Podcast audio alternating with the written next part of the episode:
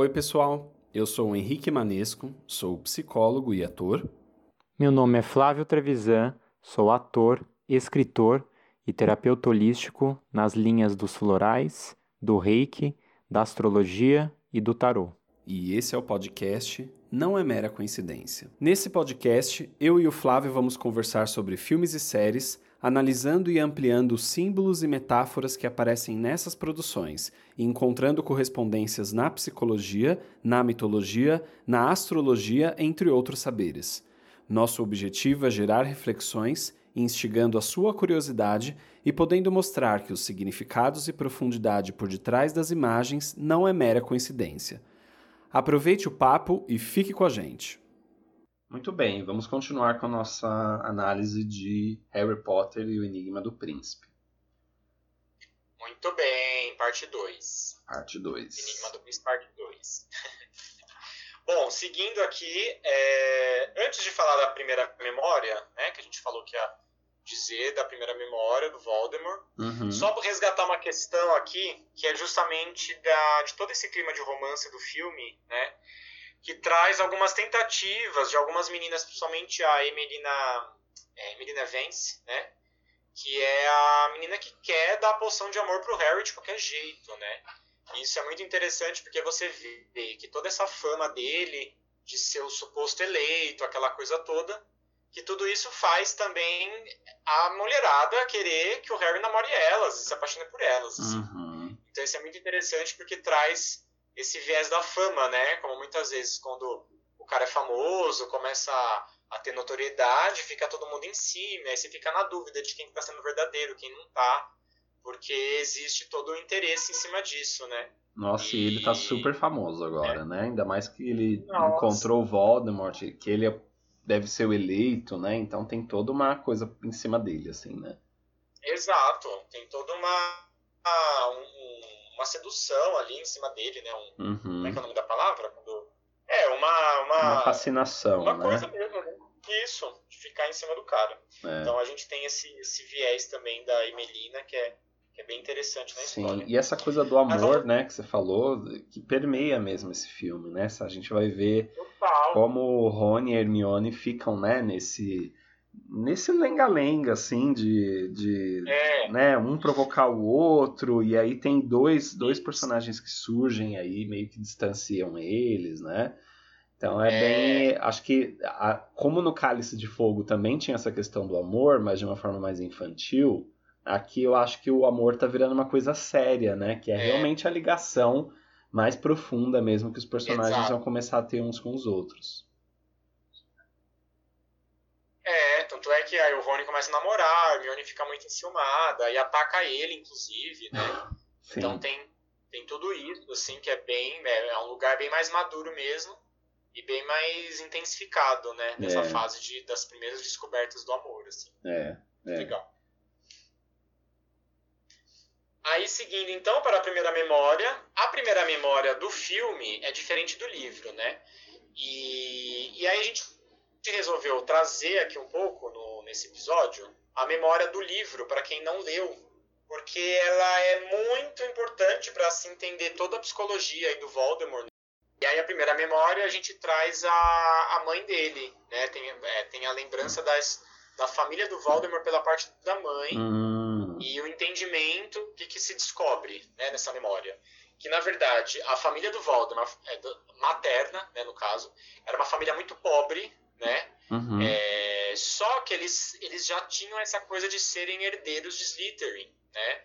É, que é justamente o fundador da Sonserina. Uhum. E aí é uma família muito, assim, quase miserável, assim, eles moram num casebre, tipo, bem, assim, né, bem, bem humilde, é, só que extremamente arrogantes por conta dessa linhagem do Slytherin, né? Hum, Então, o vô do Voldemort, ele tinha, já tem um medalhão, que inclusive é a Horcrux, a Horcrux, né? Uma das Horcruxes é, é o medalhão, que a mãe dele usava, Uhum. e ele tinha toda aquela coisa de ter o orgulho da família e tal.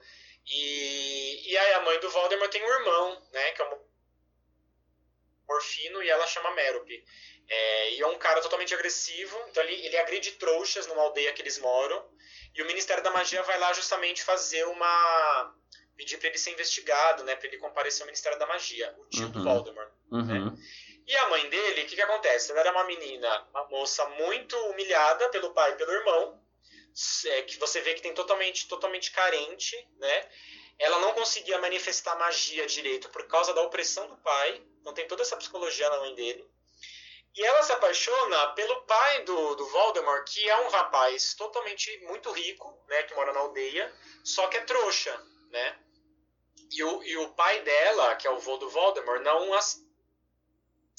Ele uhum. fica tipo, como assim, né? Tipo, Uhum. você é, é até violenta a filha, porque ela, ela tá apaixonada, descobre que ela tá apaixonada pelo pelo trouxa da aldeia. Então, tipo, um Uhum. absurdo. Uhum. É, e, o e o Voldemort, né, o pai dela, já tem o medalhão também, tem o medalhão, como eu falei, do Slytherin, e tem o anel, que é o anel do, do acho que é um anel que também é da família, que justamente também vira o Horcrux do Voldemort. Uhum. Então a gente tem todo esse panorama, né? Aí que faz? A mãe dele dá uma poção do amor pro pai dele, do Voldemort, e ele acaba ficando apaixonado por ela e os dois se casam. Só que depois de um tempo ela para de dar uma poção pra ele e ele se separa dela. E aí, humilhada, né, por toda essa, essa situação e tal, ela acaba dando Voldemort para um orfanato, que é o orfanato onde ele é achado, né? Hum. É, e depois ela morre no parto. Então, isso é muito interessante porque mostra que Ela morre no parto de outro genética do- filho, é isso? Ela morre no parto do, do, do, do Voldemort, do Tom Riddle. Ah, ela mora. é, Ah, ela morre no, no parto dele. No parto dele, morre, mo- morre no parto dele, ali mesmo no orfanato. Ah, quando ela vai dar a orfanato. luz pro filho. Tá, né? entendi. Então ela tá totalmente assim, depressiva, rejeitada, humilhada, aquela coisa toda. Aham. É, Então tem todo esse, esse, esse viés, né? Tanto é que o, o Voldemort, no próprio livro, quando é criança, ele acha que quem é bruxo da família é o pai, porque ele fala assim, ah, se minha mãe fosse bruxa, ela não teria morrido no meu parto. Aham. Então ele se frustra quando ele descobre também que na verdade a mãe era bruxa e que a mãe meio que tipo desistiu da vida, né? Desistiu dele, inclusive. E quando que ele descobre É. isso, Flávio? Então, é- é- dá a entender, pelo que o Dumbledore fala, que é mais adulto que ele descobre isso. Ah, né? mais adulto. É, Tá. Na verdade, já tem muitas conjecturas do Dumbledore, né? Não é tudo que ele tem certeza. Uhum. Mas aí você vê que tem toda esse, essa questão e, e o pai dele também nem quer saber do filho, né? Então o pai dele, aqueles pais que tipo também rejeitaram o filho. Uhum. Então ele tem todo essa, essa- esse sentimento de rejeição, né? E de abandono da família. Nossa, assim. super forte isso nele. É, e ao mesmo tempo ele tem essa, essa arrogância da linhagem da família, né? Que também, Uhum. de certa forma, pode ter influenciado ele. Então, tanto esse lado da parte da mãe, dos tios, do avô, que tem essa coisa assim de tipo de ter sentir superior Uhum. dentro de uma linhagem que eles superam superior, eles, eles imaginam superior, né, de Uhum. ancestralidade. Uhum. E ao mesmo tempo também o pai dele também era muito arrogante, era aquele cara rico que tipo eh, se achava assim, né, dentro da aldeia e tal. Uhum. Então é, tem toda essa questão anterior e ao mesmo tempo essa, esse sentimento de dor da mãe, né? Que essa mãe que sofreu, que, que não teve amor nunca na vida dela. assim. Nossa, que É coisa, né? isso. Ele É. parece que Legal. talvez por conta disso ele queira compensar essa, essa essa sensação, né, de que assim, ele foi rejeitado pelas duas partes, né? Exato, pela- exato. Tanto pela linhagem poderosa e honrosa que ele É. tem da parte da mãe, quanto pelo É. pai dele, né? Então, nossa, é Exato. como se ele voltasse e crescesse meio que pensando assim, eu vou provar que eu sou bom e vou provar que eu tenho Exato. valor, né? Que eu posso ter poder, eu posso ser poderoso, nível de né? valor, né? Nossa, que coisa. É Interessante. muito interessante. Eu até brinco, eu falo assim, nossa, o, o Tom Riddle ele tinha que fazer uma constelação familiar, né? O Valdemar. pra alinhar tudo isso. Total, total. Ele. Nossa, isso fica muito forte, né? Porque ele, desde a da, da parte que ele aparece na primeira, na, na outra memória ali, você vê que ele é um menino É. bem, bem é, raivoso, né? Você vê, você vê nos olhos dele que ele tem né? raiva, né? Que ele tem Exato. é, nossa, você dá pra ver que, que, que ele deseja muito, né, triunfar, ele deseja muito ser visto, ser admirado, né, É. coisa que parece que faltou muito pra ele, né. Exato. E ao mesmo tempo ele tem essa coisa de cleptomaníaca, né? De roubar os objetos das outras crianças, né? E, e aí você pode falar disso melhor do que eu, mas pelo menos até onde eu sei, a cleptomania tem uma, uma raiz muito de carência, né? Então você pega o objeto da pessoa porque na verdade você quer roubar o afeto dela, né? Não sei se mais ou menos Hum, isso. não, acho que pode ser, pode ser. Acho que pode ser uma, inter- É, então. uma interpretação, sim. Porque você rouba objetos, né? Você rouba o que o outro tem, né? Dentro dessa linha que a gente Tem, tava é. falando da inveja, né? Exato. E, e se a gente for pensar que ele tem essa carência afetiva, então, de certa forma, ao roubar os objetos dos outros, já tem um traço aí de, de carência, na verdade. Na Uhum. verdade, o Voldemort é um carente, gente. É, é verdade. Bem carente, né? Bem carente. E, e sabe o que é muito aí, louco? talvez- Olhando ali na. Eu não sei se isso tem no, no livro também, mas no filme é, tem ó, a primeira cena ali que o Dumbledore vai visitar ele no orfanato. Ele tá no quartinho dele lá, e aí você vê, tipo, na, na coisa da janela, assim, no parapeito da janela, tem sete pedras, assim. Aí, Ah, Aí você fala, você fala, nossa, será Nossa, que ele tá. Será que ali tinha uma coisa meio de, de ele pensar nas Horcrux desde, desde essa época, assim? Talvez Nossa, não. sete, certinho. É, caramba. lá no filme tem, agora não sei se no livro tem essa não, referência. não, no livro não tem, não. É, é um eles filme. Tem que tipo legal. sete pedrinhas, assim. Aí você fala, nossa, será que ele tinha meio que, talvez internamente, essa ideia de, de se dividir em sete, né? Se dividir em sete É. partes, pensando, sei lá, até num símbolo do, do número sete. E aí eu fiquei, É, nossa, sim. que macabro, né? Desde o início ele já tava com, essa, com, essa- com isso dentro dele, com essa ideia na cabeça. né? Macabro. Interessante. Talvez até um traço ali meio de. Até pela frieza, né? Um traço meio sociopata ali, né? Uma coisa meio narcisista. Então é, Hum, é muito interessante você já perceber isso. é, E agora essas sete pedras eu achei bem legal. É um símbolo bem forte ali, né? é. Bacana. É, Aí a gente vai para as outras depois, né? Pra gente seguindo aqui a linha, a, a linha. A gente tem então a tarefa que o Harry tem, que é justamente tentar convencer o Slughorn, né, de dar essa memória para eles, né, de oferecer Sim. essa memória que foi que foi é, alterada pelo Slughorn, né, porque ele não quer olhar para esse passado, né, ele não quer é, é, encarar isso. Isso é muito interessante no Horácio, né, no Slughorn, porque isso mostra assim como muitas vezes a gente tem alguns assuntos que a gente não quer mexer por vergonha, por culpa, por achar que a gente tem alguma culpa daquilo, Sim. É, ou que aquilo pode voltar e a gente não quer encarar alguns pesadelos do passado muitas vezes, né, que tem que ser enfrentados. sim. E aí e o Horácio representa muito isso, assim, esse esse não querer olhar para aquilo que ele fez, né? Esse sentido aí meio de de se sentir responsável e não querer enxergar isso, né, do que Uhum. aconteceu. Uhum, total. Aqui dá pra ver que o, o Harry e o Dumbledore, eles estão numa conexão muito interessante. Acho É, que ao invés, ao, ao contrário da Ordem da Fênix, que eles estavam super afastados, aqui parece que o Dumbledore faz assim, ó, Harry, você vai fazer isso, e o Harry consegue executar muito bem. Ele nem questiona tanto, talvez, o que ele questionasse antes, tanto que ele fala, né?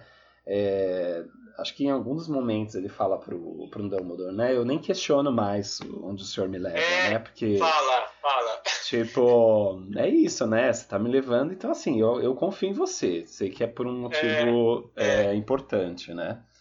E, E é, e é legal isso, porque dentro de um amadurecimento do Harry, é, isso nessa fase representa uma maturidade da parte dele, né? é, Porque às vezes dentro do processo de maturidade você se rebela contra alguma hierarquia.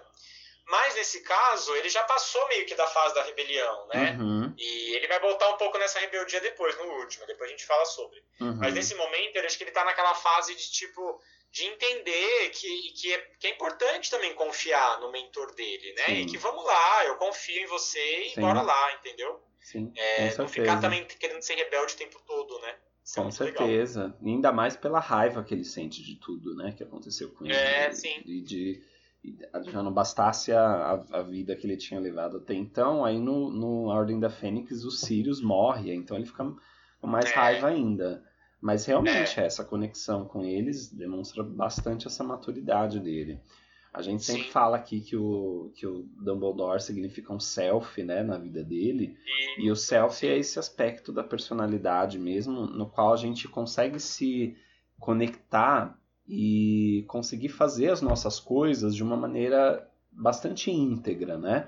Quando você está conectado com o self, que é o, o, como se fosse o todo maior da personalidade, você faz as coisas de uma maneira assim que não tem dúvida, sabe? Não tem é, insegurança, não tem medo, tem muita coragem, mas também não de uma maneira arrogante, não de uma maneira é, que você se sente o poderoso, né? Isso pode acontecer. Você pode se, você pode, você, você pode se identificar com o self no sentido de que você de repente se torna é, o poderoso da face da Terra, né? Como se você tivesse encontrado a, a, o segredo da, da humanidade. Mas aqui ele está num lugar bem, bem equilibrado com, com o é. Dumbledore. Ele está nesse lugar que ele consegue receber as orientações do self, digamos assim, e consegue executar de uma maneira muito madura, muito segura, né? Você não é. vê muita insegurança nele nesse momento, assim, você vê ele conseguindo executar de uma maneira bem também tranquila. Tá se, ao mesmo tempo não tá se vangloriando, né, por ah, que agora eu tenho aula com o Dumbledore particular, né, não, é, não, não. Tá não, tudo... ele tá lidando bem, né? É, sim. E é. Se, a, a princípio, quando a gente se desenvolve, lá quando a gente é criança, antes do primeiro ano de vida, não, tem, não existe ego ainda a gente está completamente tomado pela inconsciência. Então, o próprio self que vai definindo a trajetória desse momento, self corporal mesmo, né? As coisas que o corpo vai, vai desenvolvendo e a, e a mãe. No primeiro ano de vida, a mãe que é o self da criança, né? Porque como ela não tem ego ainda, ela não consegue escolher, não consegue se reconhecer como si mesma, a mãe que vai é, definindo o que, que ela deve fazer, né? Vai, vai conseguindo equilibrar os momentos de dor e de prazer da criança e tal. E isso é muito interessante na fase do Harry, né? Porque ele ficou muito tempo ligado à mãe. Então, durante é. muito tempo, a mãe dele, ou a ideia de mãe dele, foi um pouco o self dele, né? Foi um pouco aquilo que ele. Na, aquilo no qual ele se se apoiava para poder ser quem ele é e para poder seguir a vida dele. Essa lembrança da mãe, né? Essa lembrança dos pais. Sim. Agora, é ele tem esse momento em que ele está conseguindo se equilibrar com o Dumbledore é, sendo o orientador dele. Então, se por um momento ele estava mais ligado à mãe, agora ele está conseguindo se ligar mais a uma figura paterna, mas é uma figura que é boa, uma figura que deixa ele equilibrado, não colocando ele lá em cima, num patamar, mas também não rebaixando ele, colocando ele na fogueira também. Legal, nossa, muito bacana. E, e baseado em tudo isso, também é muito interessante porque essa tarefa é, é muito interessante porque ela vai num viés de é, mais introspectivo e ao mesmo tempo assim de usar lábia, né? De usar lábia a favor dele, assim. Então é muito legal porque não é uma tarefa que necessariamente tem um cunho mágico, tem um cunho bem humano, que é tentar convencer o Slughorn a dar a, a memória para ele, uhum, né? Uhum. Então tem um viés bem diferente, assim, que é, que é mais da estratégia, da perspicácia, né? Da sagacidade e tudo uhum. mais, que não necessariamente tem a ver com magia. E é muito legal, porque se a gente for pensar na, na própria evolução e maturidade do Harry, no quinto filme, por exemplo, na, na Ordem da Fênix, ele tem que lidar justamente com o impulso. Com, com o lado do, do, do, ego dele mais forte ali, talvez, né? Não sei se é essa palavra. Mas, assim, de algo ali que quer toda hora se impor e tal. E, e essa separação, né, que ele faz com o Voldemort, né? Quando o Voldemort tenta possuí-lo ali. Então, entender que ele tem amor, o Voldemort não tem, e é diferenciar as duas coisas. Uhum. É, então é como se ele tivesse que justamente eliminar dele a parte mais selvagem, mais visceral e etc. Agora já é o contrário, então é como se tipo assim, olha, agora você está maduro para lidar com o seu visceral, agora você vai usar um pouco do seu individualismo a seu favor, uhum. que é tentar convencer alguém uhum. para justamente dar a memória, né? Uhum. Então é uma tarefa que assim, que ele vai ter que usar um pouco de um lado mais digamos que mais egoísta, talvez, dele, mais assim, mais esperto, mais. Manipulador, é, né? Mais... O quê? Manipulador? Mais manipulador, exatamente, que é justamente o lado que ele teve que eliminar no quinto, e agora que ele está mais maduro, ele pode lidar um pouco com esse lado de uma forma mais. É, mais madura mesmo, né? Sem, sem ir pro lado do mal, assim, digamos. Mas usar aquilo a favor dele, porém, quando necessário, né? Isso, né? Então, usar... é para justamente uma causa maior. E então, usar conscientemente, né? Usar conscientemente, sabendo, usar né? conscientemente, exatamente. sabendo que tem o selfie ali que tá tá orientando, então assim, tem, tem um porquê Exato. profundo daqui de ele estar tá fazendo aquilo que ele está fazendo, né? Exato. Por mais é igual que em momentos que você tá tão imaturo que você vai fazendo sem consciência, né? Então isso é muito legal. É, é reagindo às coisas, mais do que conseguindo é, é. escolher, né? Poder fazer as coisas. Exato, isso. Aí a gente seguindo aqui, né? Depois a gente vai pro momento que ele consegue isso, mas ainda falta um pouco. Uhum. É, a gente tem o momento do quadribol ali, né? Que o, que o Rony vai fazer o teste, que é muito interessante que a Hermione faz, ela confunde o Corma com o McLaggen, né? Que é o outro goleiro. Ah, então, é, muito, é muito, é muito gracinha esse momento, né? É muito, é muito bonitinho, né? Porque tem esse romance dele, né? esse carinho que ela tem pelo Rony, esse amor, na verdade, né? E aí ela querendo. É, ela, ela quebrando as regras, né? Uma coisa assim que a Hermione não é sempre que ela faz. Sim, nossa, total, total. Só que em prol de um cara que ela ama. Então aquela coisa, né? Tipo assim, tem momentos que, tipo, que a gente faz isso, né? Então assim, ah, você gosta da pessoa, você vai querer que ela tenha vantagem, assim. Então isso é muito engraçado. Sim, momento, sim. Assim. Nossa, e é muito legal porque é, ela faz de um jeito. Ah, não, não é essa parte, mas ela, por um lado, tem a menina que gosta dele, do Rony. Aí ela, tem ela fica meio com ciúminho. Aí, por outro, tem esse menino que chega aí do nada e, e, e meio que tá afim dela, assim. É, Isso. E ela, é, tem, ela, e ela é muito engraçado que ela vai soltando umas, uns atos falhos, assim. Tipo, é. tem a hora que. Até depois dessa parte do quadribol, que, ela tá, que eles estão lá no, no restaurante lá. E aí diz que a Gina tá beijando o menino lá e ela fala pra ele, ah, pro Rony, né? Ué, mas e se fosse você me beijando, né? Qual o problema? Isso, aí, tipo assim, fica sim. muito estranho, assim, fica bem constrangedor, assim, né? E, e olha... fica mó clima, assim, sem graça, assim, ai meu Deus, o que eu falei, né? Tipo assim. Exato, aí ela fica. Aí ele fica meio. Ué, como assim, né? Como assim, né? Isso, ai, muito não acorda, né? É, percebe, é. Tá, gente. Sim. E ao mesmo tempo essa coisa dela confundir o Cormac é é muito fofo porque tem uma generosidade, assim, no sentido de que ela não conta que ela fez isso. Uhum. Então é justamente, é, é, generoso porque ela faz o negócio que ela quer que ele ache que ele foi ótimo. Né? Nossa, né? sim, isso é muito legal. Isso é muito. Isso, isso, é, muito isso é fofo, é amor, né? né? É isso é amor. Generoso. Você deixar. É, assim, um pouco. Mesmo que a pessoa. É, Ai, como que eu posso explicar? Fica é tipo assim, é, ela sabe que foi ela que fez, mas ela tá feliz de ver ele feliz, né? Exato, então, exato. Tipo, isso é muito generoso. É né? muito legal isso neles. É. Muito legal. Aí a gente tem. Ah, a gente tem um detalhezinho que é muito legal aqui, que é quando a Hermione fala dos pais dela na reunião, é, numa, numa festinha lá, né, do Horácio Zugorni, que é aquela festinha pros, pros famosinhos. Aí ela comenta que eles são dentistas e fala o que, que eles fazem e tal. E é muito engraçado porque você vê o clima. É outro um momento bizarro. É, é. É tipo assim, só dá ela lá, né? Ai, meus pais são dentistas e todo mundo é, olhando pra cara assim, dela. Gente, assim, né? isso, dentista, né? Tipo, do nada.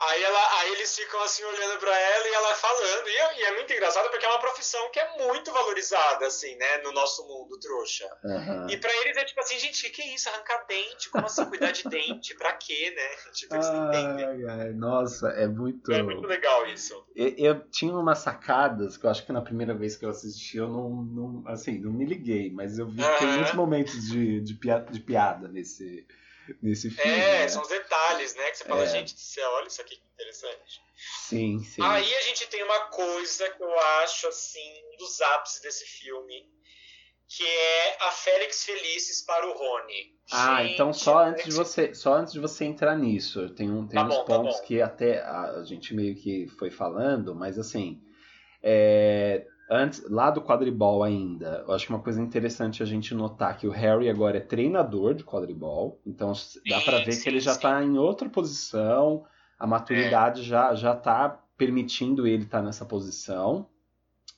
E ali no, no quando eles nesse meio tempo acontece aquele negócio com a menina lá, com a que, que foi enfeitiçada, né?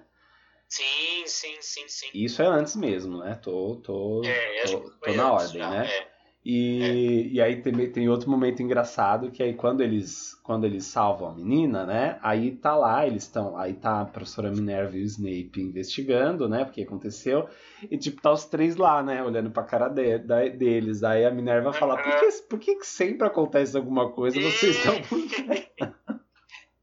Vocês estão Aí o Rony perto. fala assim: eu me faço a pergunta há seis anos. É, Fala. exatamente. Eu me faço a pergunta há seis anos. Aí o, É. aí o Harry, como ele já tá encanado, ele já vira e fala assim: foi o Malfoy, né? Tipo assim, já, já tá cozido, já, já tá Sim, tra- total, tra- já tá trabalhado na, na, na- né, em acabar com, com o Malfoy.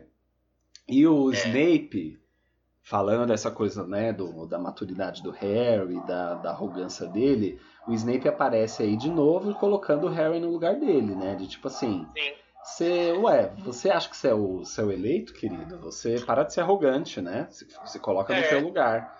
E, e de- mas só que de certa forma, depois quando o Horácio convida o pessoal para jantar, ele convida só as pessoas que são os melhores, né? Só aqueles que são bem bem bem vistos, Bem né? É. Bem famosinhos. Por isso que a Hermione Exato. fica fica meio deslocada ali naquele naquele É. povo, né? No meio daquele povo. Isso mesmo. Muito legal. E, e aí a gente tem um momento que ele, que ele finge que ele dá Félix Feliz pro Rony. E tem um fator psicológico muito interessante nisso, né? Que é aquela coisa, o Rony, por achar que tomou a poção da sorte, se sente autoconfiante e consegue vencer o jogo. Então, tipo, quanto poder da mente, né? Nesse sentido do, daquilo que você é sugesti- sugestionado, né? Uhum, Acreditar uhum. como ele, como ele nos move, né? Porque aquela Uhum. coisa, ele achou que ele tinha tomado a poção, psicologicamente ele falou, nossa, tô ótimo. E aí, tipo, arrasou no jogo, assim, não tinha tomado nada. Ele Então é não legal toma? isso, né? Ele não toma? Não, ele, o Harry toma depois, só no final.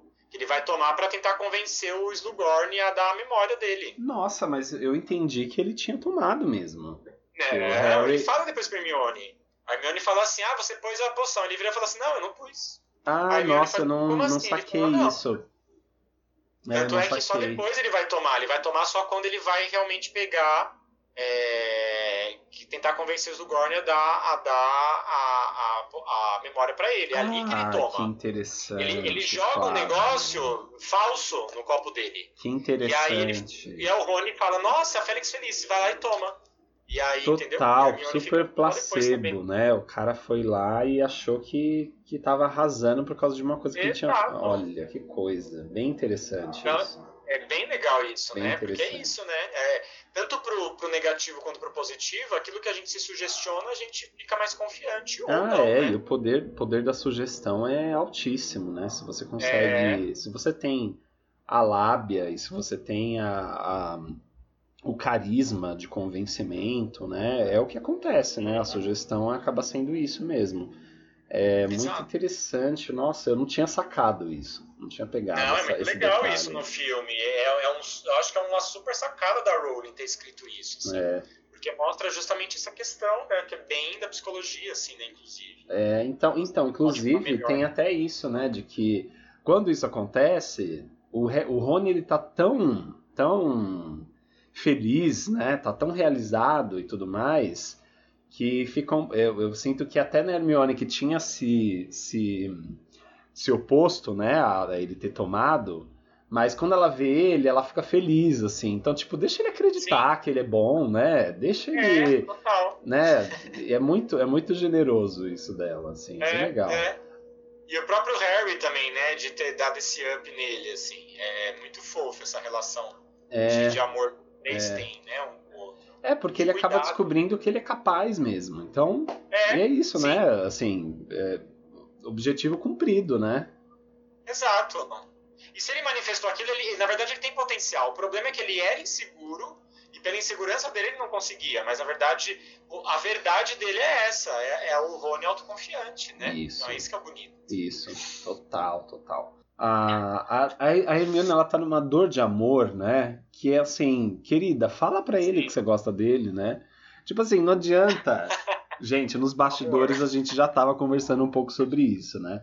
Mas, É, é. querida, fala pra ele que você gosta dele, né? Como é que ele vai saber? Ele não tem bola de cristal pra saber. Sim. Então, tipo assim, não adianta você ficar nesse lugar da princesinha que ele vai ter que te conquistar, porque às vezes ele não tá entendendo, ele nem sabe que você gosta dele, né? Então. É, nem ele sabe que ele gosta de você. Exato, exatamente, Flávio. E aí ele precisa descobrir isso, né?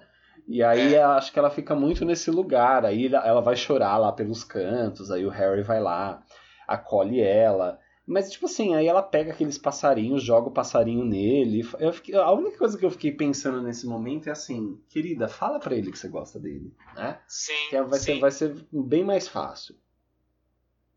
É muito interessante isso, até, até lembrei de algumas coisas minhas, assim, porque eu já passei por umas situações que. Cara, que tipo, sei lá, às vezes eu ficava assim, convidava a pessoa pra sair, aí a pessoa, tipo, meio que tava sem graça, não queria. E aí, tipo assim, a coisa não se estabelecia. Então, sei lá, já fala pra pessoa ali na frente, ah, eu tô afim de você. Tenta estabelecer alguma coisa, sabe? Às vezes a gente fica nesse diz que me disse, que não, que não vai. Às vezes você fala, gente, né? Tipo, vamos simplificar, né? Sim, seja- sejamos mais É muito diretos, isso, né? assim, eu acho, né? Sejamos mais Muito diretos. Sejamos mais diretos, exatamente. E ah, vou até puxar, não era o momento ainda disso, mas já que a gente falou da Hermione, vamos puxar o momento que ela discute com a Lila, né? Lila Brown no, no, no hospital, depois que o Rony quase morreu, né? Envenenado. É, e aí é é justamente quando as coisas ficam claras, né? Inclusive entre as duas, porque as duas estavam muito, tipo, nessa raiva uma da outra, né? E também não, se- não se estabelecia nada. E aí, de repente, tem uma explosão ali entre as duas, né? Uma, Uhum. Um momento novela mexicana. Uhum. E, e aí, realmente, as coisas ficam claras, né? E principalmente porque o Rony fala o nome da Hermione, não da Lila. É, muito E é muito fofo. engraçado esse momento. É, ele demonstra, finalmente ele demonstra, né? E é muito engraçado esse momento, a gente tava até conversando antes de gravar, né? É, e o Henrique, que, que fica, tipo, todo mundo parado, assim, os professores, tipo, só olhando, assim, é muito engraçado. E a cara do Snape, gente, quem puder, volta essa cena só pra ver a cara do Snape. Snape parado, assim, é muito bom, tipo, olhando as duas, assim. tipo, Todos, né? A, a. Minerva também, tipo assim, gente, o que, que aconteceu? a Minerva. Quer que a gente saia pra eles brigarem, né? Tipo, quase isso. E aí, o, E aí a, o- na hora que a menina sai, né? O comentário do Dumbledore é ótimo, né? É. Tipo, nossa, tão jovem pra sofrer as desilusões do amor, né? Tipo, Exato, tipo, bem concluindo. é. E é muito engraçado porque fica bem esse. Esse, é, esse essa, essa coisa bem assim, né? Tipo, então você tem ali a maturidade ali dos três mais velhos, olhando para aquilo, para uma briga assim adolescente que para elas é extremamente tenso e é mesmo Uhum. quando a gente tá passando por aquilo. uhum. E olhando de fora daquilo, pensando assim, gente, né? Que nem o Dumbledore comenta. Então, cara, tipo, né? Olha só que, que dolorido na época, Uhum, mas uhum. hoje em dia, né? Estamos num outro lugar, assim. Então é muito Total. E é, assim. aí é mesmo a gente mesmo olhando para os nossos conflitos adolescentes, é um pouco isso, né? Você Total. olha e você fala, gente, ah, Total. não precisava disso tudo, né? Não precisava. Nada disso tudo, desse drama. É, exatamente. Eles. Muito bom. E quando vai surgir aquela festa, né, que o, que o, o professor Horácio tá, tá fazendo, eu acho legal que a Luna reaparece e é como se o Harry. fo- é, ele tá tão ali na- numa boa conexão ali com, a, com ele mesmo, com, com os aspectos dele, que ele tá tipo numa boa conexão ali com o, Vold, com o Voldemort, com o Dumbledore. É, e aí ele chama a Luna pra ir pra festa com ele. E é tipo Uhum. assim, ele ele vai pra fe, ele vai para festa com o lado dele mais louco e mais genuíno, que é um pouco que a Luna é assim, né? É verdade. Então ele, uma coisa que ele aprendeu a assumir ali na Ordem da Fênix, ele pega e leva ela, leva ela junto e não tá nem se importando se ela é maluca, se ela é doida e tudo mais. Não. Ele vai com muita Ela é integridade. vestido todo assim. doido, né? É, é. Ela, ele leva ela assim de, um, de uma maneira bem genuína, assim. Então é bem legal ver ele nessa conexão com ela, que é um, que é um É. pouco do, da interioridade dele também. E ela também, na hora que Uhum. eles estão indo, ela E sem fala. precisar ter um romance. Sem precisar ter um romance, exatamente. É um, um outro é uma- é um aspecto diferente de ligação com o que é feminino, digamos. E na hora que eles estão indo, ela, ela é muito louca, né? E aí ela fala: Ah, eu nunca vim pra essa parte do castelo, não acordada. Eu sou sonâmbula, sabia? Por isso que eu É. durmo de sapatos. Nossa, mano. Não, e assim, como é que ela sabe, né? Então ela acorda lá, na, lá naquela parte do castelo. Como é que ela sabe que sonâmbula ela foi pra lá? Sabe assim? Também tem isso também. É por isso que eu durmo de sapatos, é demais, né? É, no dorme de sapato, né? É, nossa, gente. nossa. É total, muito engraçado. E aí a gente tem dois momentos do Draco que são bem interessantes, são bem simbólicos, né? Que é o momento que ele tá testando o armário sumidouro, né? Eles vêm em momentos diferentes da história, mas vamos colocar eles aqui nos tópicos que são bem interessantes. O primeiro momento é o momento que ele testa com a maçã. Então ele coloca a maçã inteira e a maçã volta mordida, né? Uhum. que é para testar, porque alguém com certeza do outro lado ou mo- mordeu a maçã para ver se realmente tem esse transporte de objeto, etc. Uhum. É, e aí é muito interessante porque a, a maçã ela tem o símbolo justamente de uma questão primeiro é, mais a mais comum, né, que é de Adão e Eva. Uhum. Então você tem ali um símbolo de, de pecado, de fruto proibido, né? Uhum. E é muito legal porque é o momento em que o Draco realmente ele está entrando numa zona proibida, que ele está começando a entrar no terreno das artes das trevas, é, né, tipo, que é muito perigoso você fazer isso. É. E, e aí então você tem essa, essa questão da, da, da maçã mordida, né, É. que seria tipo esse pecado que foi feito ali. Sim, né? fruto do conhecimento, né? Do conhecimento, a tentação, exatamente tudo isso. É. E, e, e ao mesmo tempo é, é- também é um símbolo de pureza, né, a maçã. E aí a pureza, a, a maçã sendo mordida tem a ver com a pureza sendo mordida, a pureza sendo ceifada, né? Então a Uhum. pureza dele está sendo destruída por, por um lado das trevas, assim. Uhum. Então, É. Então é muito simbólico isso, assim. Sim, e esse armário me lembrou muito aquele armário das crônicas de Nárnia, sabe? Hum, Eu sim, não, sim. eu não cheguei a ver, eu só lembro que eu, eu lembro que tem um armário na história, né? Que eles entram dentro do armário e se transportam para outro pra outro lugar, né? Para outro mundo. É, assim. é, que é o reino de Nárnia. É. Então o armário, esse é o armário sumidouro, né? Ele, ele me remeteu muito a isso, um, um pouco dessa desse portal, né? Porque realmente vai virar um portal aonde é, no, no qual o mal vai entrar, né? O mal vai entrar em Uhum, Hogwarts por esse uhum. portal. E aí o, o. Draco que tá fazendo essa ponte, né? É. E o armário tem muito essa analogia também com a intimidade, né? Então é o nosso lugar de intimidade, Uhum. que a gente guarda as nossas coisas. Uhum. E ele tá abrindo a intimidade dele. Uhum. Na verdade, ele tá deixando é, os comensais da morte invadirem um lugar que era para ser só dele, que é Uhum. justamente o caráter dele, que não era para ser invadido. É, e tá deixando, Então, tem- deixando fazer isso através dele, né? Por isso que ele, ele tá em comparação com o Harry nisso também, né? Ele é o eleito do, do Uhum. Voldemort e ele, o Draco ele mostra tudo que o Harry poderia estar fazendo e- se ele tivesse escolhido o caminho do mal. Exato. Então, Exato. se- talvez fosse um pouco esse caminho que ele estaria fazendo também, de ser o eleito. E se a gente for fazer uma ponte do primeiro filme do Harry com o Draco, tem tudo a ver, porque desde o começo, o Harry, por exemplo, poderia ter ido pra Sonserina junto com o Draco. Isso. E ele optou ir pra Grifinória pra ficar com o Rony, sabe? Isso. Então, tipo, é sempre esse paralelo, assim. Então, É. o Draco representa tudo aquilo que o Harry poderia ter se tornado, né? É, exatamente. Muito legal. E, e tem um momentinho também do Draco, dessa coisa do armário, quando ele abre e tem um pássaro morto dentro do armário. É, E aí, pra mim, me remeteu muito essa coisa da liberdade sendo morta, né? Então, ele é, É. é- é o símbolo da liberdade dele que está morrendo, que ele está perdendo as asas, né? Então, é Sim. um pássaro morto. Sim, e o E- próprio símbolo da morte, né? Porque quando ele Sim. coloca o pássaro e o pássaro volta morto, eu senti uma coisa meio assim, como se o outro lado ali tivesse dizendo assim, Draco, chega de testes, agora é agora sim, é pra, é pra valer. Não dá, não tá mais pra esperar, É, entendeu? sim.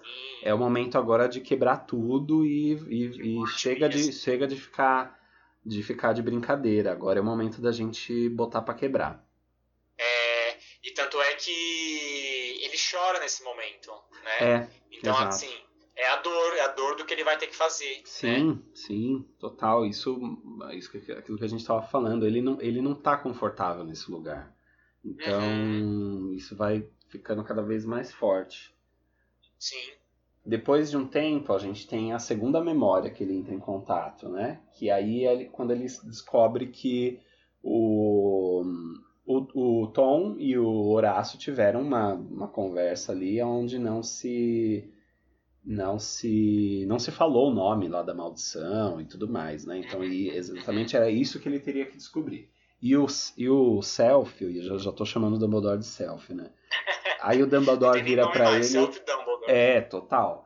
Ele vira pro Harry e fala assim: Olha, Harry, essa, essa memória é tudo que a gente precisa. Sem ela a gente tá cego. Então, ela é o nosso destino. E vira e fala para ele assim: Você não tem escolha. Você não pode falhar. É.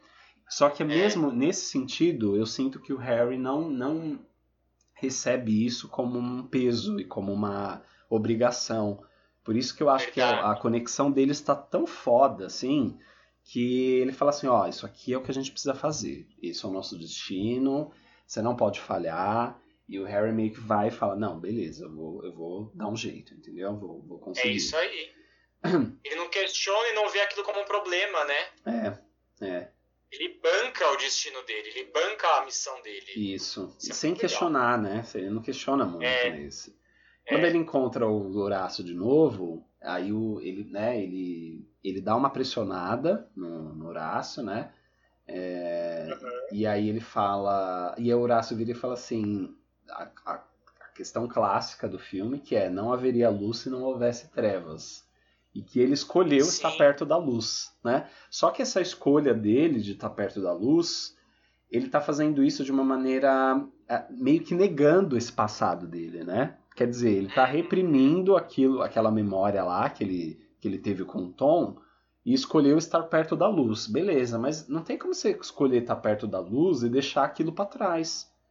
Ele tem, uhum, ele, sim, isso sim. que está incomodando ele, né? É. Por mais que ele esteja, que isso, por mais que essa frase dele traz de novo essa importância de, apesar de existir a luz e as trevas, estar do lado da luz é uma escolha, né? E é isso, né? A gente tem momentos na nossa vida que a gente tem que olhar. Não adianta a gente ficar, ah, quero estar na luz, mas você está fazendo um monte de coisa ali, travando a sua vida em várias questões, ou não olhando para alguns traumas, algumas situações que você precisa olhar. Isso. E é isso, né? Você vai ter que seguir com a luz, mas só que você vai ter que iluminar a sombra também para justamente a luz existir, né? É, é. Então a gente tem um momento aí que é bem interessante, né? Que aí eu já vou trazer mais uma vez o link desse pássaro do Harry com o Draco, que é quando os dois se enfrentam, né? O Harry e o Draco. E é muito interessante essa, essa luta dos dois, porque representa muito aquela coisa assim que é, na vida às vezes a gente tá num conflito ali com alguma pessoa e aí a coisa não se resolve você fala, mano, vai dar ruim isso aqui, vai dar ruim, porque os dois lados não estão se entendendo e aí, ou dá ruim no sentido de uma briga muito feia, né? Que cada um vai ter que falar o que pensa ali, nem que se for num momento ali muito tenso. É, ou então vai, vai, vai partir para violência, né? Uhum. O que, é que acontece com os dois? Então, quando os dois começam a duelar no banheiro, né? É um pouco do que minha psicóloga falava, assim, que às vezes algumas brigas acontecem, depois que passa, você fala assim, nossa, gente, mas sei porque eu fiquei tão nervoso. Uhum. E aí ela fala assim, que muitas vezes tá no inconsciente, né? E aí você não tava dando conta. Uhum. E de repente vem mesmo uma explosão, numa uhum. raiva ali, que você, quando você fala, fala pensa, meu Deus uhum. do céu, nem sabia como nota a raiva da pessoa. Uhum. Né? E, e aí então tem o Secto Sempra, que é justamente o momento de muita imaturidade do Harry ali, porque ele, tá, ele usa um feitiço que ele não conhece, que ele viu num livro de alguém que ele também não sabe quem é, que até então ele confiava, né? Porque é um cara que fez ele se dar bem em poções, porém tem o lado ali do feitiço ruim, né? Uhum. Que ele acabou utilizando no Draco. Uhum. É, sem saber que ele quase ia matar o Draco se não fosse o Snape chegar bem na hora. É... Então é muito interessante porque essa chegada do Snape representa um pouco também dessa imaturidade do Harry, no sentido assim, olha, você não tá ainda tão maduro para você uhum. resolver, porque você acabou de fazer uma coisa que você não sabe como lidar, uhum. e você é, é, eu, eu, vou ter que segurar suas pontas aqui, porque eu que vou ter que fechar os cortes do Draco. Então, é. assim, menos, querido, né? É. Mais uma vez a arrogância do Harry sendo diminuída ali, né? Total, total, é, porque nesse é, momento né, ele tá agindo na, na vingança, né? Ele ainda tá nesse é. espírito da vingança, de pegar uma coisa pessoal dele e Exato. querer querer vingar no Draco agora, né? É, Exato. E por outro lado tem esse lado do Snape também, que eu acho que como, como eu tinha comentado antes, eu acho que ele tá cuidando do Draco. Ele tá. É. Ele não tá assim incentivando o Draco a se a fazer o que ele vai fazer ou tá, tá colocado para fazer. Então aí ele também tá Não. cuidando do Draco, ele tá cuidando dos, dos meninos, né? Ele tá fazendo esse É. papel. Exatamente. E é isso que vai, E- isso vai se alternar, né? Depois quando ele quando ele se desfaz do livro, é, eu acho bem interessante isso acontecer quando quando ele tá com a Gina. Porque o que que acontece, né? Parece que ele tá tão trabalhado na vingança, assim, que é só essa conexão intensa e verdadeira e, e forte com o feminino que vai fazer ele se reconectar com o interno dele novamente. E, e- deixar o livro de Exatamente. fora, deixar essa arrogância de fora e essa vingança de fora. Então, Exatamente. essa, essa vingança, essa vingança, Vingança. essa, essa vingança e essa arrogância é uma coisa muito masculina mesmo, né? De tipo, vou honrar, vou lá e vou demonstrar o meu poder, né? E a Gina fala assim, É. querido, ó, deixa esse livro de lado, dá um É. beijo aqui, vamos, volta pra você, né? E é muito legal que isso aconteça, bem no momento que ela, ela esconde o livro e ela dá um beijo nele, né? Uhum. Tipo assim, reco- reconecta. Exato, achei isso lindo. Porque na verdade ela, ela conduziu, é o feminino conduzindo ele ali, e é, e é um momento muito feminista. Do tipo assim, querido, não é só porque você é homem que você vai conduzir, não. Eu estou indo te beijar, né?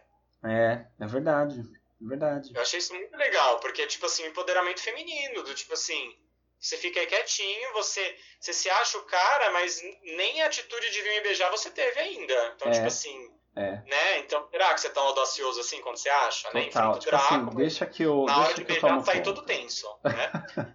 Sim. É. Deixa, deixa que eu. da- Daqui, dá- tua mão aqui que eu, que eu vou. Dá tua mãozinha, Isso, que eu eu, vou. te, eu te ajudo. Isso. Isso. E aí, quando acontece isso, né? Quando ele deixa esse livro de lado e se reconecta, é o momento em que ele vai perceber que ele não.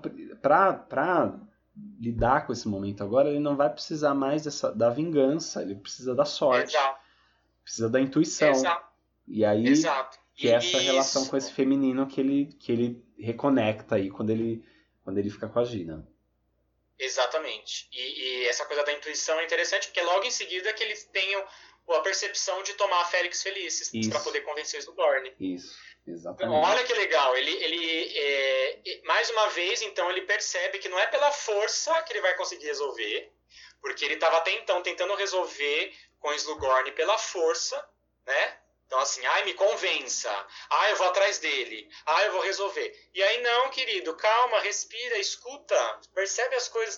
E aí, nesse lugar de interiorização, ele, ele se toca e tem um insight. Uhum. Opa, sorte, vou tomar Uhum. Félix Felices. Uhum, E aí ele é. começa a escutar a intuição e vê a intuição como algo que também o leva a resolver problemas e não só o masculino fervoroso, digamos assim, né? Exatamente. Tanto que quando ele leva o, o Horácio lá pra ficar com o Mas peraí, peraí, desculpa te cortar aqui. Só, só umas coisas antes desse momento da Uhum, Gina, só pra gente falar. entrar nessa, nessa parte do Horácio, pra gente não se perder. Porque, nossa, tem uns símbolos muito legais desse momentinho do beijo dele, só, só pra... Pode falar. Só para não perder isso. É, primeiro que assim, a Gina, ela passou por aquele problema na Câmara Secreta de, de ter um diário ali do Riddle que, que a conduzia para o mal, né? Então essa coisa dela também ser a que conduz ele para jogar o, o- o livro fora tem a ver com isso, assim, de tipo, ela entende daquilo, ela entende o que é ser, ser, ser manipulada por um livro, né? Por alguém que ela não conhece. Então essa coisa dela levar o Harry simboliza muito como muitas vezes algumas pessoas que já passaram por alguns problemas parecidos com a gente são uma ponte pra gente resolver aquilo, Uhum, né? uhum. Então, assim, eu já passei por isso. Então, dá a mão pra mim que eu, que eu te ajudo a resolver essa- esse problema, né? Sim, sim. E e ao mesmo tempo, no momento que ele, que ele vai jogar o livro, eles escutam um barulho dentro do armário, que, se eu não me engano, é o mesmo armário sumidouro do Draco, Uhum, e eles abrem e o pássaro sai voando. uhum. Então, é aquela coisa, o Harry está livre porque se libertou do livro. E ao mesmo tempo é um paralelo com o Draco. Então o pássaro do Draco está morto, o pássaro do Harry está livre. Uhum, E tá vivo, né? uhum. E saiu voando. É. Então é Nossa, muito bonito super, isso. super. E aí um outro detalhe, que no momento que, o, que a Gina dá a mão pra ele, que, que eles vão ainda pra sala precisa, Cara, eu reparei isso assim, eu falei, nossa, que legal. No fundo, ali atrás da Gina, tem um quadro de um unicórnio com uma cerca em volta. E aí o que acontece? O unicórnio tem um simbolismo de pureza, né? De bondade, de inocência. Uhum. Então mostra que a inocência do Harry tá presa, porque ele tá muito nesse viés da, da força, da violência. Uhum. E aí quando ele se liberta, né? O unicórnio sai, digamos assim. Então ele resgata a inocência dele, que é quando ele joga o livro fora tem o beijo da Gina e aí começa a se conectar mais com Olha. o intuitivo dele, com o sentimento dele. Que coisa, É muito né? bonito. E esse é, um, esse é um detalhe do filme, né? Provavelmente no, no livro não tem, não, né? não tem no livro, é uma coisa que colocaram no filme. É, é. Nossa, muito, legal. interessante. Muito. E o unicórnio, em algumas culturas, também representa o masculino. Então, esse masculino preso, né, de certa forma, que é um, que é um masculino que, que é mais saudável, digamos, né? Que não é esse masculino agressivo que o Harry estava. E esse masculino preso, não, ele não conseguiu nem olhar a Gina direito nesse tempo todo. E aí, quando esse masculino se liberta, digamos assim, é quando ele tem o beijo da Gina. Então, o Uhum, unicórnio não está mais preso, né? uhum. Ai, gente, que bonito! Muito, Flávio, muito. Super encaixa. Super encaixa. Super encaixa. Não é mera coincidência. é Não é mera coincidência, minha gente. Exato.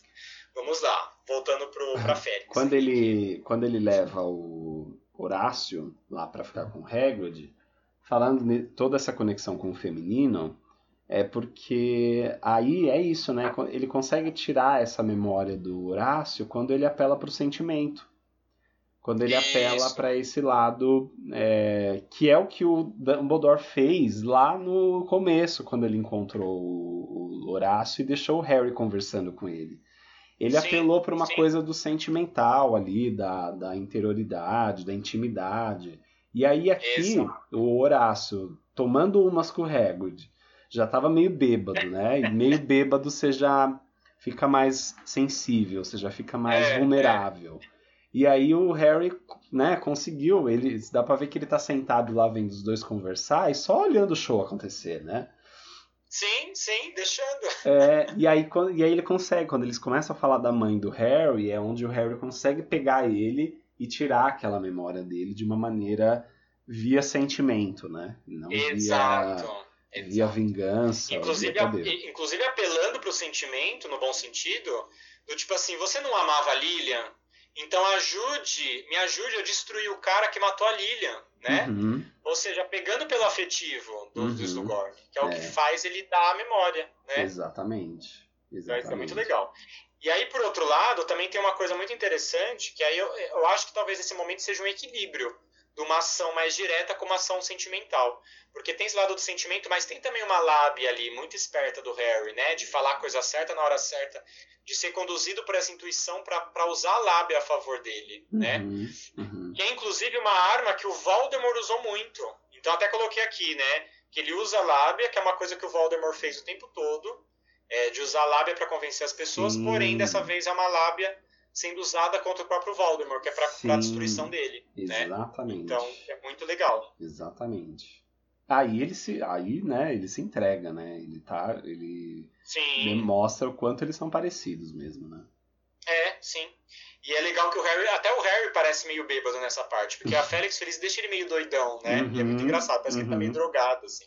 É, Aí ele, eles vão no velório da Cromântula, e o Harry fica tipo meio, meio bobão, assim, falando da, da- das fendas da Cromântula, meio zoando, assim. Então, o Harry também tá um pouco nessa vibe, assim, muito É, engraçado isso. é. Bom, e aí a É. gente chega na, no momento em que se descobre que a maldição que, né, era não, né, que não estava sendo dita é a das Sim. Horcruxes. Exato, chegamos no momento master das Horcruxes. Nossa, o, o Dumbledore até senta nessa hora, né? Porque ele senta na escada e fala assim, mano, Ai, gente, sério? Sério que era isso? Nossa. Aí, bom que É. eles têm pelo menos já duas Horcruxes ali com eles, né? O Diário do Tom. Riddle e o Anel da, da Mãe do Voldemort. sim, E o Dumbledore, como é, não é nada besta, já estava pesquisando algumas coisas, então se sabe que ele sim, conhece pelo menos mais um, uma, a localidade de Horcrux, né? exato. E aí é muito legal porque a gente chega no, na revelação, né, justamente sobre o que o Voldemort finalmente fez, né, realmente fez. E a gente chega então na dedução do número 7, né, que o Dumbledore deduz que, que são sete Horcruxes. É... E aí é muito legal. Isso tem no filme também, né? Não é só no livro não, das sete, né? Sim, sim. Às vezes eu, é, porque às vezes eu confundo, porque como eu, né, eu vou misturando os dois. E aí é muito legal porque a gente chega no 7, que justamente tem um simbolismo muito interessante, porque o 7 ele tem um simbolismo da união da matéria com o espírito, né? E o, e o Tom Riddle fala né, que 7 é um número mágico poderoso, e realmente ele é um número mágico poderoso na magia, na numerologia. E, e, essa, e esse significado da união da matéria com o espírito é justamente o que o Voldemort faz, que é justamente a matéria, que seria o, alma, a, o corpo dele, né, a parte mais humana dele, tentando se elevar para vencer a morte. Uhum. Né? Então é a matéria hum. se conectando com o espírito para que ele não morra. Uhum. Então por isso que ele quis fazer Sete Horcrux. Né? Uhum. Né? Então é, é, muito legal, porque é justamente a união do 4, que simboliza a matéria, com o 3, que é o espírito. Então 4 mais 3 dá 7. Olha, e 7 tem várias coisas, né? Sete notas musicais, dias da semana, sete chakras. Sete, sete pecados capitais. Oi? Sete pecados capitais, né? Sete pecados capitais, exatamente. É, tem uma lógica aí também dentro do esoterismo que fala que a, sete, a, cada sete anos a gente vive ciclos diferentes de vida. Né? É, as células mudam a cada sete anos, então tem muita coisa. Assim, os arcanjos.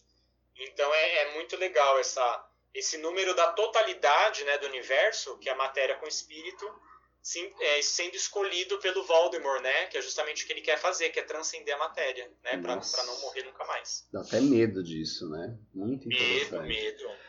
E, nossa, é, e, e acho que isso a gente vai explorar mais nos, nos próximos filmes. É, uhum. Cada uma dessas Horcruxes deve ter um significado, né, muito Total, específico, né? Já temos anotando sobre isso. Vamos falaremos nos próximos podcasts. É, porque nossa, quanta correspondência deve ter com outros grupos de sete, né, para entender o que é. o que, que ele foi escolhendo como como Horcrux e uhum. eu acho que uma coisa interessante também é que o Horácio fala que como, como é que se divide a alma, não sei se é o Horácio ou é o Dumbledore que fala, né? E é através da mata, matando, né? A partir do momento que você é. mata alguém, é, e acho que matar, o, né, o assassinato, considerado, sei lá, desde os Dez Mandamentos um, um pecado, né? Uma das coisas que não se deve uhum. fazer em nenhuma, nenhuma das sociedades.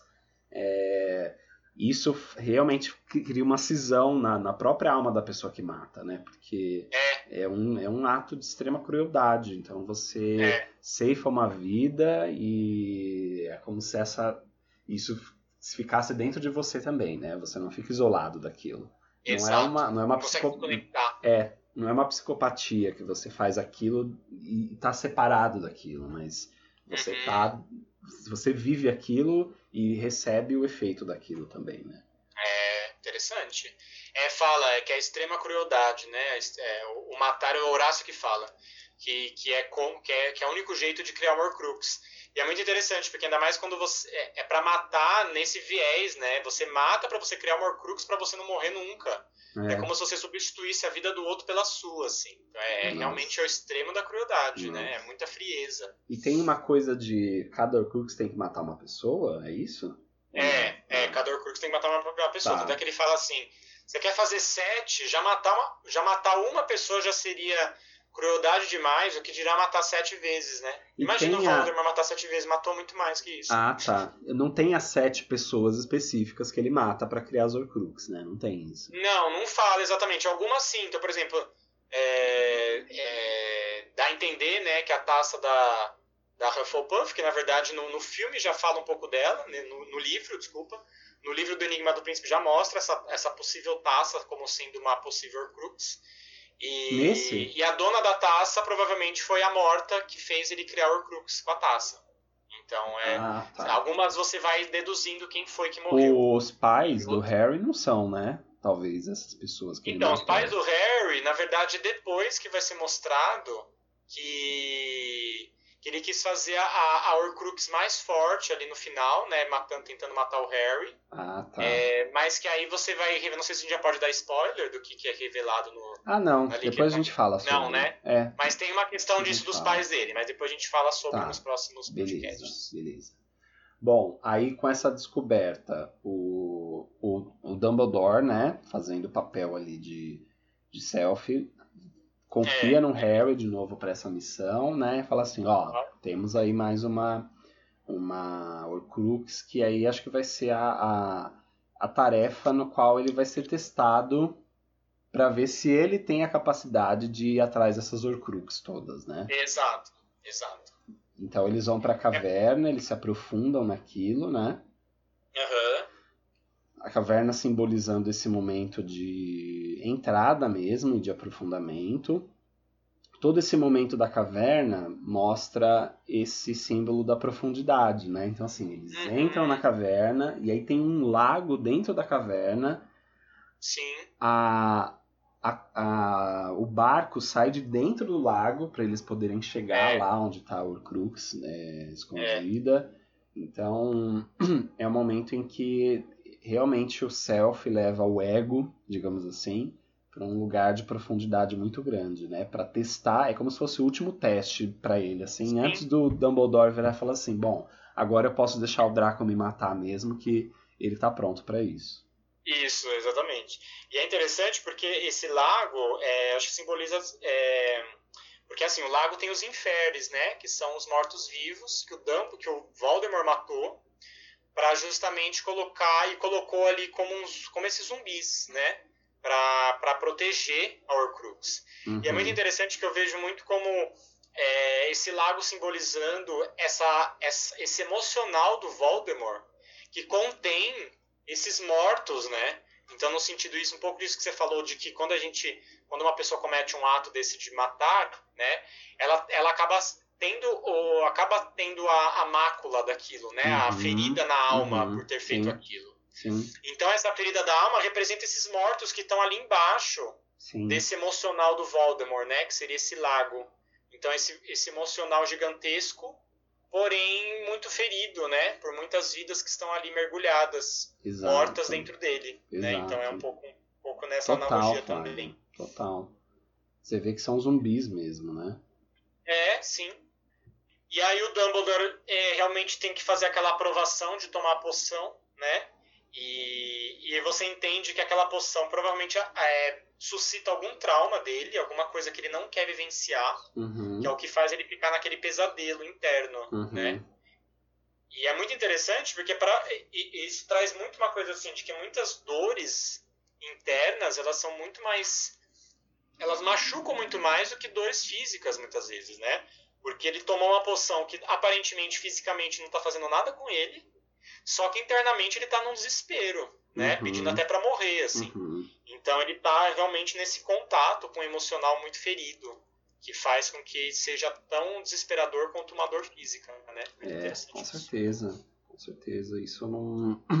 E ele tá no momento em que ele tá tão é, entregue, né? Tipo assim, ele. Até aquilo que você falou, né? De que ele. Ele tá num posicionamento que ele, ele tá ali. é, Nossa, me perdi completamente. É, que a- quando eles entram na caverna, ele corta a própria mão, né? No sentido de falar Sim. assim, olha, eu Machuca, é, o meu sangue, né? o meu sangue, ele é menos valioso que o teu, né? Então ele se coloca É. num lugar de humildade também, né? Ele É, tá num, é, num é. lugar que ele, aí nesse, nesse momento, ele vai beber esse negócio pro Harry poder é, pegar o Horcrux, né? Então ele vai se sacrificando Uhum. também, né? Uhum. É muito legal, porque é aquilo que a gente já falou, acho que até no outro podcast, que o Dumbledore ele tem muito essa questão. Ele, ele tem uma, uma, uma autoconfiança muito equilibrada, na minha visão. Talvez seja mais madura né, que se pode ter. Que é você saber do que você é capaz de fazer, mas ter humil- humildade para reconhecer onde também você não é importante naquele momento. Total, né? total. Então ele, ele reconhece que ele é tão importante a ponto de tomar a frente dessa, dessa, dessa jornada na caverna. Né? Tanto é que em momentos, acho que até no livro ele fala mais isso, assim, que ele fala assim, ah, eu tô dando sangue porque eu sou, eu sou mais esperto do que você, porém menos importante. É. Então, assim, eu sou mais esperto, então deixa que eu tomo a frente da batalha. É. Porém, se tiver que morrer, melhor eu que morra do que você, Harry, porque você é mais Sim. importante do que eu. Total. né? Então, Total. Não, isso então, é isso uma realmente, acho que é, muito equilibrada. é, é- E é isso que é talvez o que o Harry precisa ter, né? Assim, essa autoconfiança equilibrada entre saber o que, que ele. É. O que, que ele pode e onde ele não é valioso também, né? Esse equilíbrio. Exato, exato. Onde dá espaço pro outro, né? Pro outro prevalecer também, né? É. Pro outro tomar frente. É. Então isso é muito legal. É, e aí a gente tem o momento que o, o Dumbledore, quase ali morrendo, né? Num desespero, ele reativa o fogo, né? Que vence os Inferis, né?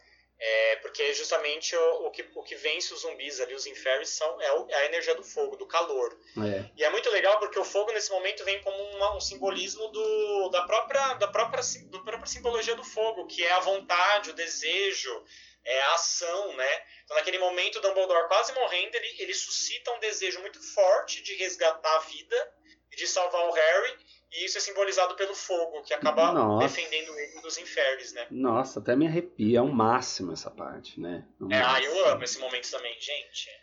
Gente, é o muito máximo, forte. assim. Ele, ele realmente. Isso é depois que o Harry cai na água também, né? É, é, que ele tá sendo quase Tá levado. sendo levado, né? Então é como se assim o ego tivesse se perdendo naquelas É. na, na- naquela naquela mágoa, né? Naquele naquele terror que é o rastro É. deixado pelo Voldemort. Mas assim é como se o, o Self em algum num último movimento falasse assim Vamos lá, né? Tipo assim, um último suspiro, mas aí é destruidor, assim, né? O cara acaba com tudo ali, né? Ele, É. ele samba na cara do suspiro inimigo. pra salvação, né? É, é, porque depois, como todos sabemos, ele vai morrer. E Sim. aí, é... ele Gente, é é, é ti- é tipo assim, o último respiro mesmo, assim. E, o- e a última É, coisa que ele mostra pro Harry, tipo assim, que no final das contas é esse fogo aí que vai que vai ser a, a- o poder que ele vai que ele vai ter. Porque depois É. o, o- esse self não vai existir mais, assim, vai, vai se matar essa projeção e o Harry vai estar pronto para pro último episódio da saga, que é ele com ele mesmo, sem Dumbledore e vida que segue, né? Exato.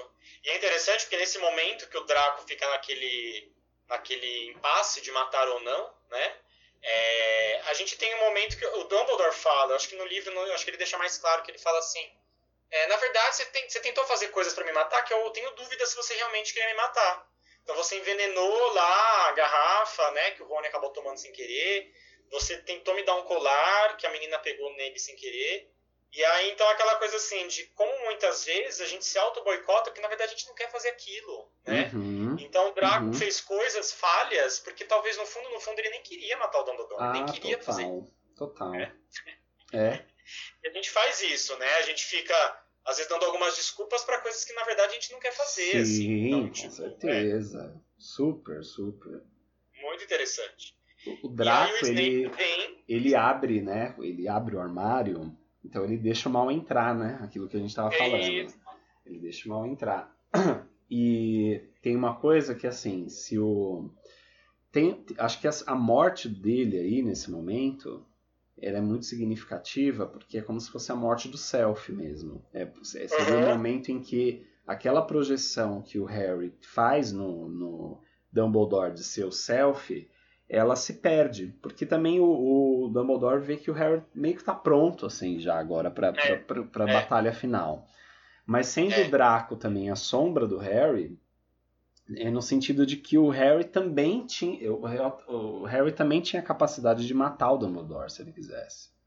Uhum. É, e, e aí, só que a diferença é que o Snape entra no meio, né? E assim, como ele tá protegendo os meninos, ele vai, ele é como se ele falasse assim: "Não, eu não vou deixar isso pra vocês". Uma porque o Draco talvez nem queira mesmo, e outra É. porque ele, o Snape vai ficar com essa com essa carga, né? Mas que o. Harry, ele precisa morrer. Ele precisa morrer É. pra essa projeção acabar, para o Harry perceber que ele tá pronto pra enfrentar o Dumbledore, o do Voldemort, que é ele é o único que pode fazer isso, né? Interessante. E tem até uma questão que a gente vai descobrir nos, no- no- nos próximos filmes, do porquê também dessa morte do Dumbledore nessa, aquela, nessa relação com o Snape, por que, que isso acontece, né? Que é bem interessante também. E, e, é legal porque o Snape, então, ele vem como esse símbolo que, que segue o Harry, que na verdade protege o Harry o tempo todo, e inclusive nesse filme, porque quando é revelado que ele é o príncipe mestiço, então você vê, na verdade o Snape estava conduzindo o Harry mesmo sem o Harry fazer ideia disso. Né? Total. Né? E quando ele vê o Harry lá na torre, é tipo assim, ele, ele vê o Harry, ele fala pro Harry ficar em silêncio, é tipo assim, querido, é, fica aqui, é. fica aqui, não, não faz nada, tipo, deixa, deixa a gente resolver a, a questão. É, porque se ele fosse mesmo do mal e fosse, ele podia matar o Harry ali mesmo, ele não tinha nada a perder, podia, né? Podia, Então... É, tipo assim, não se mete tanto, né? Tem momentos de você se meter. É, ele tá protegendo o Harry ali naquele momento. E é, ele sobe, é. protege o Draco de novo, é... Ah, é muito, é muito triste esse momento, né? Tipo. É, e você. Ele e, fala... e é tão forte que você tem também o por favor do, do Dumbledore, é, né? Nossa, aí você fala, ele. gente, como? E aí né? a gente vai entender mais pra frente o que, que significa esse por favor, porém nesse momento é muito dolorido, né? Porque você fala, nossa, ele, ele, ele pediu para não fazer isso. O Snape vai lá e mata, assim, é, né? É. E, que não é bem assim, mas não vai dar spoiler. É, é verdade. então é muito legal. É... E até dentro dessa questão de que no. A gente falou isso no outro capítulo, né? Que tem a, a carta da torre, que no livro é colocado, que a, que a Sibila Trelawney tira a carta da torre, que a torre é atingida pelo raio, então simboliza a morte do Dumbledore, né? Porque a carta da torre tem muito a ver com essa força nossa que nos estrutura e que tem que ser ruída uhum. para a gente poder crescer. Sim. Então, o Dumbledore ser morto é essa torre interna do Harry que desaba, né, Exato. psicologicamente. Exato. E não sei se é interna, porque forças. eu acho que, na verdade, o que, o que acontece aí é que deixa de ser externa e, e vai para o interno agora. Porque uhum. o que morre aí é, é, é a projeção. É ele acreditar e ele continuar se se apoiando no Dumbledore para poder se sentir íntegro e equilibrado. Então, é. é, aí é isso, acho que agora que vai pro interno dele. Ele tá com o self dentro é. dele mesmo agora, não é mais projetado em alguém. Então, é, é, isso, né? O que me parece agora que acontece aí é a morte da projeção. Por isso que ele morre. É, é, é, legal. E até essa coisa da torre ser atingida é a própria torre que eles estão, né? Eles estão numa torre. É. Então é muito, tem muita conexão, né, essa carta, assim, muito legal. E aí o Harry não consegue atingir o Snape em nenhum feitiço. Então isso acho que tem muito uma questão também de que o Harry ainda não está pronto para enfrentar a, essa questão com o Snape, por isso uhum. ele nunca consegue atingir, uhum. apesar da raiva que ele está. Uhum. Né, então ele não está pronto para isso. E a gente tem um momento finalzinho ali do corpo de, do Dumbledore, que é, é eles começam a sol... todos os alunos, professores se juntam em volta do corpo e a Gina ali vem acolher o Harry, então mostrando como é, é, talvez esse lado aí do Harry do sentimento que precisa ser acolhido, né? E ao mesmo tempo eles soltam é, umas luzes da varinha para dissipar sombras, uhum, né, ali em cima, que sempre uhum. estão ali em cima de Hogwarts, mostrando que é a união deles e o amor deles que vai fazer as sombras se dissiparem, né? Não tem outro jeito. É, é então muito é triste esse momento, isso. né? Ah, quem, é. quem não chorou nesse momento, né? Ai, gente, super. Eu achei mais forte até do que. Tem gente que acha, por exemplo, minha irmã ela sentiu mais na morte do Sirius, né? É. Mas eu senti mais a morte do Dumbledore quando eu li o livro, eu confesso. Pra é. mim foi mais forte, assim. Ah, eu sabe? lembro que eu, eu li esse livro. Eu li esse livro uhum. e eu fiquei triste. Acho que eu chorei quando eu li também. E no filme também uhum. é muito triste. Muito triste. É. E acho que é legal a gente lembrar isso também, é, de que o Snape é, ele era o professor de defesa contra as artes das trevas, né? E aí meio que acabou que o Harry é, descobriu que ele estava usando o príncipe, que ele era o príncipe mestiço, que ele estava usando coisas que o, que o Snape tinha feito, né? Que o Snape tinha Sim. desenvolvido, né? Aquela questão da é. própria individualidade e não de algo institucionalizado, né? E, e, ele se tornou meio que a, a, ligação com o professor de defesa contra as artes das trevas se deu aí, né? Ele estava ele tava, né, com essa ligação desde o começo do filme. É, verdade. Essa conexão com, esse, com essa sombra né, do, do professor que sempre permeia a vida do Harry naquele, naquele ano, né? Sim, sim. gente tem a conversinha final da Hermione com o Harry. É muito legal essa conversa, porque mostra esse apoio dos amigos, né? Que é sempre muito importante. E ao mesmo tempo, essa coisa do. que a Hermione fala para ele, que o Harry quer ir sozinho, enfrentar as Or... é, é, descobrir as Horcruxes e tal, né? E a Hermione fala pra ele, ah, você é meio tapado, né? Então, tipo assim, meu, a gente vai junto. então é muito legal, porque essa coisa assim dos amigos, sabe, virem com uma sinceridade, de virar pra gente e falar assim, ai, querido, menos, ó, você precisa da gente, uhum, sabe? Tipo, não viaja. Uhum, uhum. Então é muito legal essa intimidade de poder até zoar com ele ali naquele momento, né? É. é e aí, ao mesmo tempo, essa coisa da, da busca das Horcruxes me remete muito a essa, essas sagas mesmo que tem, né? De você ir atrás do, do Santo Graal, de você ir atrás do, das coisas né, do, dos objetos perdidos. É, as esferas do dragão, né, no Dragon Ball tem isso, ir atrás das sete esferas do dragão, se não me engano, Nossa, são sete. é verdade, Flávio. Então é tem verdade. muito, é, essa jornada. Senhor dos Anéis, né, que você tem que ir atrás do anel e pegar o anel e destruir o anel. É, então, é, é total. É, traz muito tudo isso, assim, total. muito legal. Muito, muito legal. E ele, ali eles estão até num momento tranquilo, né? Assim, o Rony e Hermione já estão de boa, né? Tipo, sim, não sim. vão aquele, aquele clima do, do romance que foi importante até para Gina e o Harry ficarem juntos ali e ele se reconectar com esse lado dele, é, uhum. agora se dissipou também, né? Então, assim, Sim. Agora nada mais importa muito, assim. Agora é, é buscar os Horcrux e, e, e, aí a Fênix é. indo embora é um pouco isso, né? Tipo, queridos, des, desbravem. Desbravem. É. Agora o negócio não é mais em Hogwarts, agora vocês precisam ir pro mundo e encontrar, esse, e, encontrar esse bagulho aí. E a, esse bagulho aí. E a Fênix indo embora, até como a Fênix como um símbolo de renascimento, né? Simboliza essa, esse, novo, esse novo renascimento, né?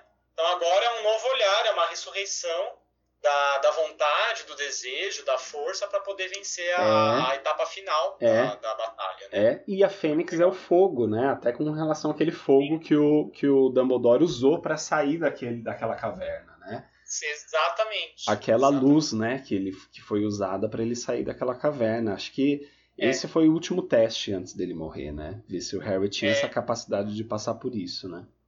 O fogo que transcende, né? Que transmuta as coisas. Né? É, a última lição que ele passou pro Harry foi essa, né? De, ó, quando der, quando tiver dando errado, usa, usa esse fogo aqui, usa essa luz Exato. aí que você vai conseguir, né? Ultrapassar os problemas. É. é. E, e é até muito legal porque ele, nesse momento o Harry vira pra Hermione e fala assim, eu nunca, eu nunca tinha dado conta de que esse lugar era tão lindo.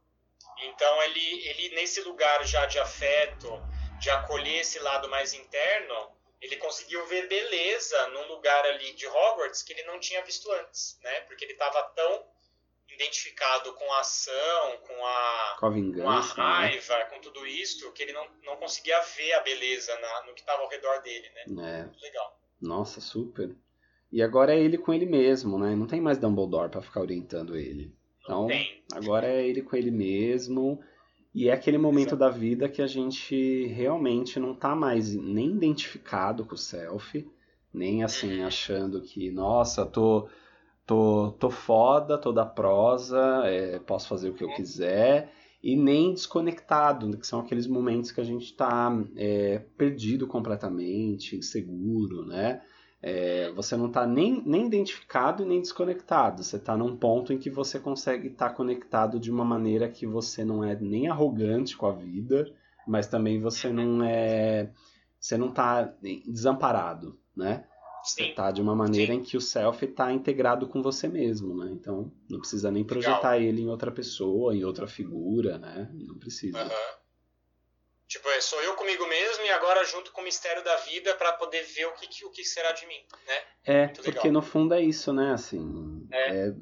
é. É, a gente com a gente mesmo, né, Flávio? Sim, é, sim. Isso é sempre... E até, e, a, e até por ele não querer, ele não vai voltar para Hogwarts, né? Ele fala isso. Então é aquela coisa, agora não tem mais escola, né? É a própria vida me ensinando e me trazendo as coisas, né?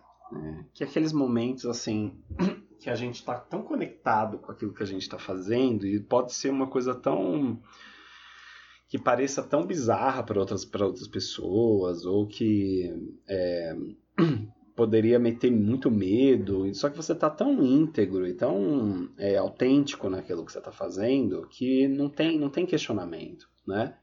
Você, você sabe que você precisa fazer aquilo, você sabe que você precisa seguir aquele caminho, né?